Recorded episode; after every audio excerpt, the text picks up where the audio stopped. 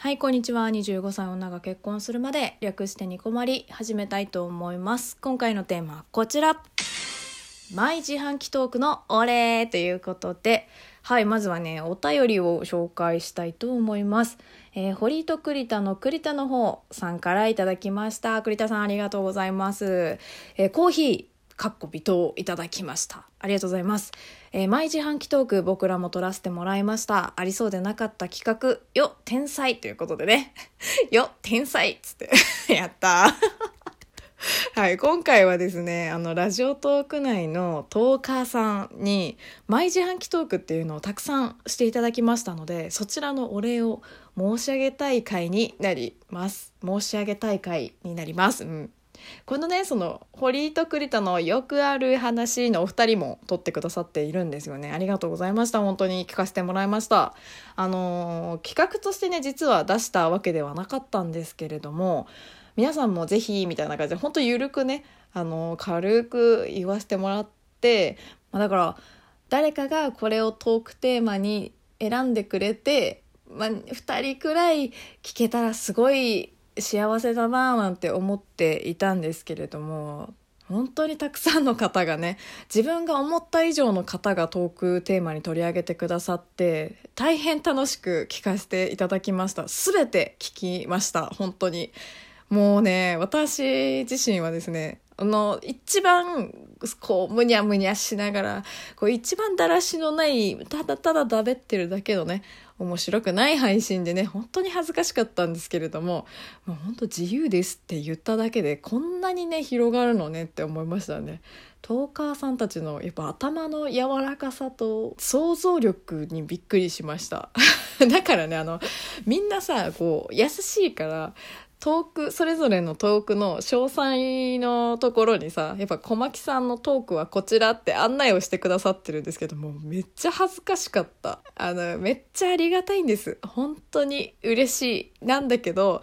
絶対みんなさあそっか毎自販機トーク楽しそうだなってちょっとでもねもし思ってくださった方がいてでやっぱ企画だったらって一番最初にトトークを取った人の聞こうってなった人ももしかしたらいたと思うんですけどいやもうただただ眠そうに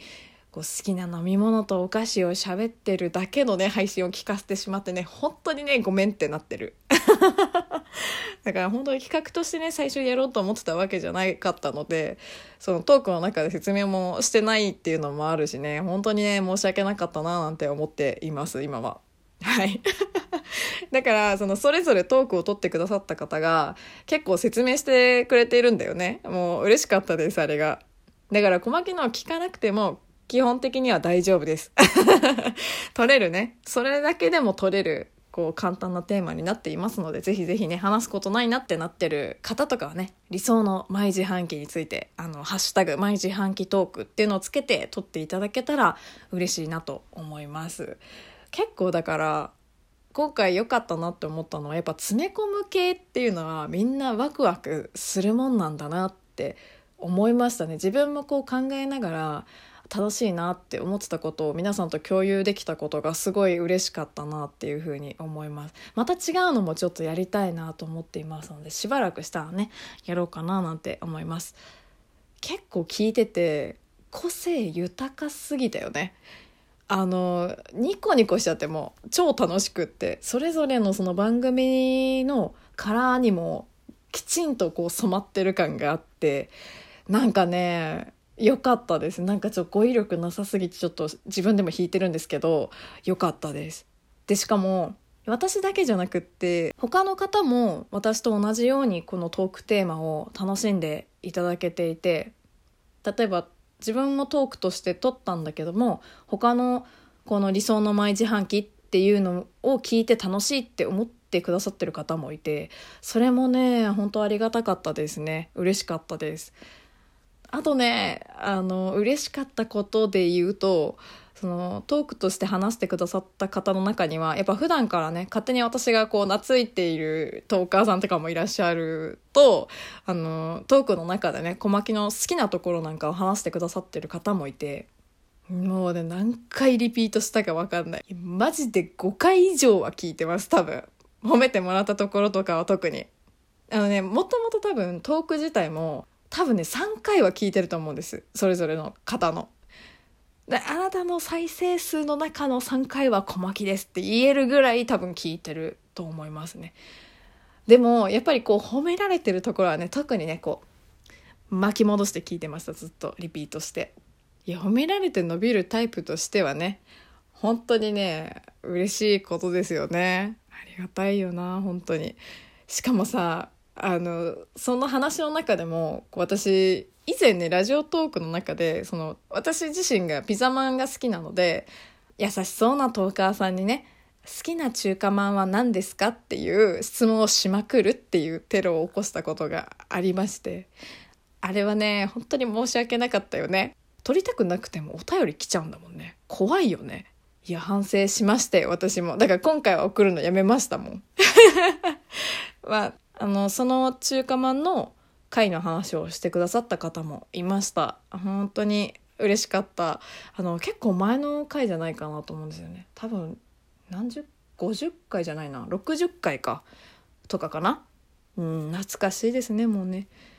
えー、だからさ小牧もさなんか結構皆さん自由に撮ってたので本当に自由に撮ってたからいや小牧もえ自由でいいんだったらもうちょっといろいろ考えたのになみたいな気持ちになっちゃって。でもだじゃあ実際どうするかって考えても意外と思い浮かばないんだよね。だからやっぱり皆さんの想像力がすごいんだなっていうふうに改めて思っちゃいますけどね。